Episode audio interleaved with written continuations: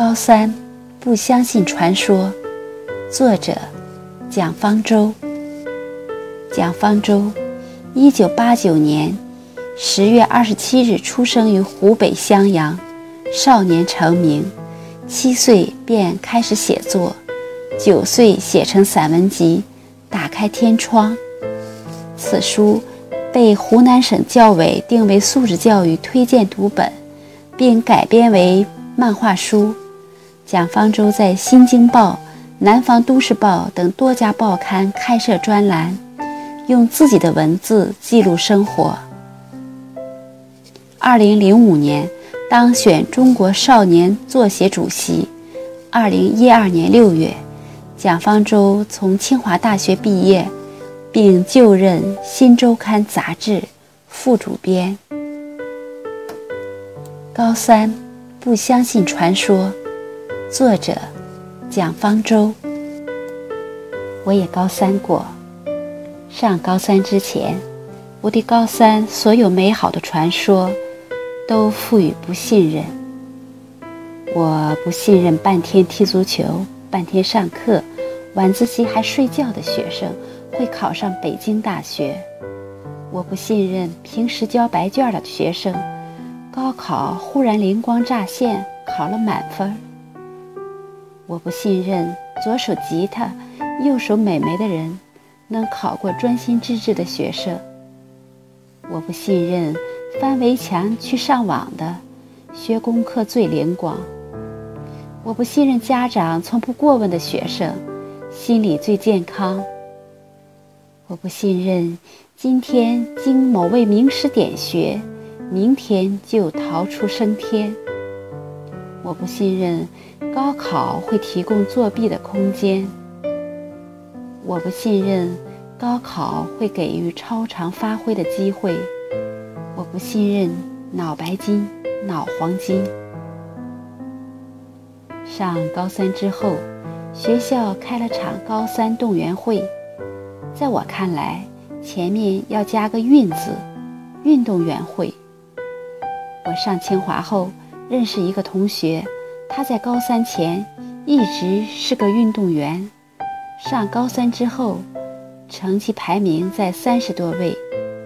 高三毕业时，高考成绩却全班第一。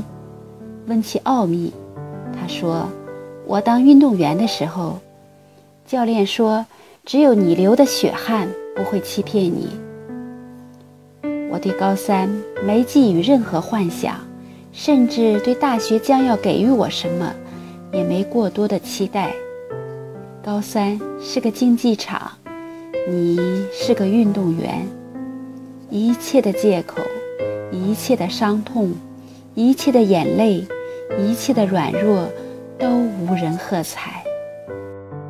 不要说什么过程最重要，只有大学录取通知书是王道。如果你没有退路，不能退到国外的大学，父母的摊点，复读学校，那么来到这条起跑线上，就尽快打消幻想吧。没有奇迹，所有的奇迹都是一步一步发生的，只是最后那一步引起世人关注而已。做题的辛苦。在高考中终于得到了回应。高三的老师说过很多话，但我只相信三句：一，排名比分数重要；二，补弱科；三，不喜欢做题的学生不是爱学习的学生。上高三后，学校组织了第一次摸底儿考试。我考出了一个超级好的分数，数学高达一百四十二分，文科总分超过六百二十分。老师说，这是为了让我们提高自信心的一次考试。我不关心自信心，不关心分数，只关心排名。我在班上排名第四，在全校文科生中排名第二十一。这就是我高三的第一个起点名次，而高一的时候，因为文理不分，我竟被糟糕透了的理科拖累了总成绩，以致排名在全校一千名之外。分数只会让我迷惑，名次才能给我自信，让我平静，让我知道下一步该怎么走下去。成绩排名被认为是反教育规律的，现在正被人性化的抨击。但我以运动员的思维，认为成绩排名是天经地义的。空口鼓励没有用，数据才是硬道理。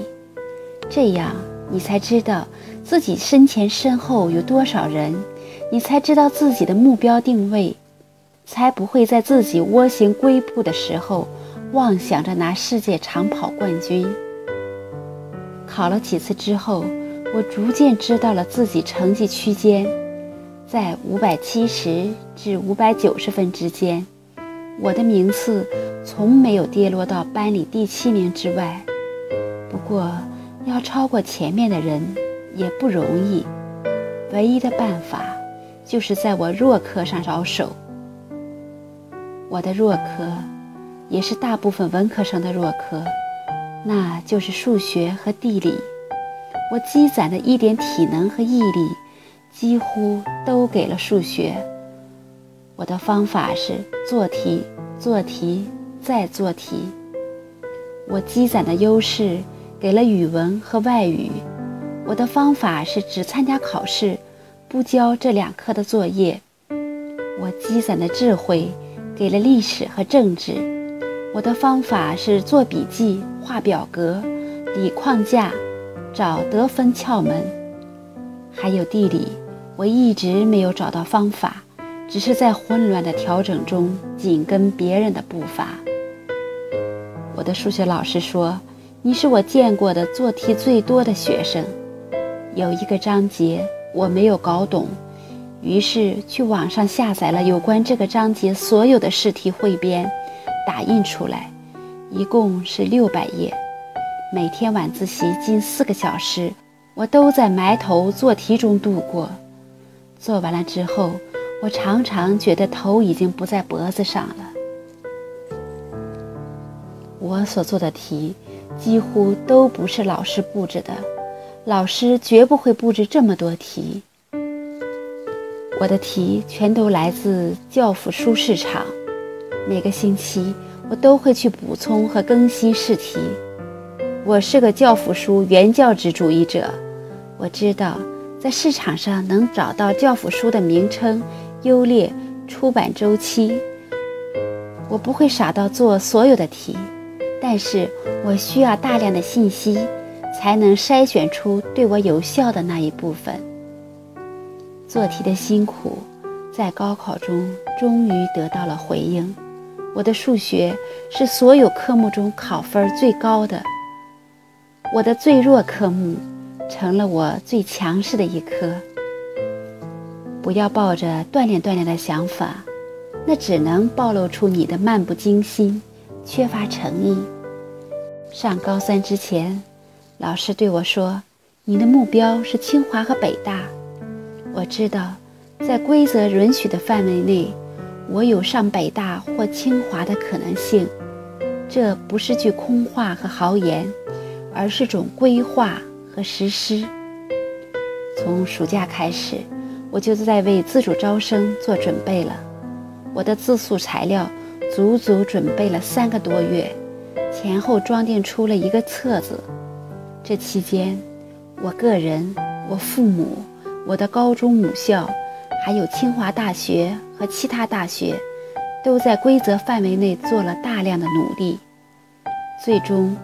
在有先例可循的情况下，在规则最宽容、最谨慎的六十分优惠条件下，我进入了清华大学新闻传播学院。我的高考分数加上自主招生的优惠分，排名全省二十一名。我从没有放弃希望，也没有错过机会。后来有许多人向我咨询自主招生方面的事。我并非这方面的专家，自己也不具备示范效应，但我看到很多家长常常是在最后一刻才寄出孩子的资料，那些资料大多是慌慌张张凑出来的。他们连打印纸都临时借，获奖证书也不知道塞到哪里了，甚至还说就弄个假的证书，不会有人查的。对于面试，他们说：“哎呀，无所谓，只当是锻炼锻炼吧，说不定就过了呢。”奇迹也许会从天而降吧，但是我不相信。不要抱着锻炼锻炼的想法，那只能暴露出你的漫不经心、缺乏诚意。参加自主招生前，我阅读过很多大学的自主招生简章，也登录过很多大学的招生论坛，在那里接触到一些大学生的招生人员。很多招生信息都是公开的，也是欢迎考生去咨询的。比如如何准备个人资料，如果记错了资料该怎么办？具体该找谁联系？招生组负责人的行踪，什么时候可以当面咨询？这些对于开放的大学，并不是些什么保密信息。如果学生的上网时间不能保证，可以委托给家长或者亲友，尽可能的早做准备。尽可能的获取信息，尽可能的符合招生简章上的条件，证书齐备，盖章齐全，耐心等待。那是一段短暂的运动员生涯，用汗水去追逐光荣与梦想，也感受怅然与失落。怎样过一个快乐的高三？我没有太多幻想。高三的学生，没有谁还能保持所谓的心理健康。如果你焦虑、烦躁、嫉妒别人比自己好、担忧未来、抱怨父母、痛苦发泄、暴食减压、患得患失，这都没什么可怕。这就是竞技心理，每天都缠绕着高三学生的病态心理。在高三的那个漫长冬天，我每天都陷入负面情绪，看不到未来，没有一个好消息，觉得苦海无边，孤独变丑，任何一点点小挫折都让人崩溃非常。我的唯一方法是给自己写小纸条，给自己做心理按摩，自我暗示。这些纸条，如今。已攒了一抽屉，现在翻出来看，甚是好笑。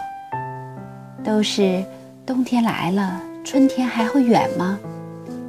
宝剑锋从磨砺出，梅花香自苦寒来之类的大俗话。开春之后，我的情绪随着成绩的稳定，也渐渐稳定了，因为该来的总会来的。我已经做好了心理准备。我的高三是在理性中度过的，告别时也非常平静。我不会涕泗交流，不会撕书泄愤，不会跳楼自杀，不会彻夜狂欢，不会过于怀念高三，也不会全盘否定高三。那是一段短暂的运动员生涯，用汗水。去追逐光荣与梦想，也感受怅然与失落，如此而已。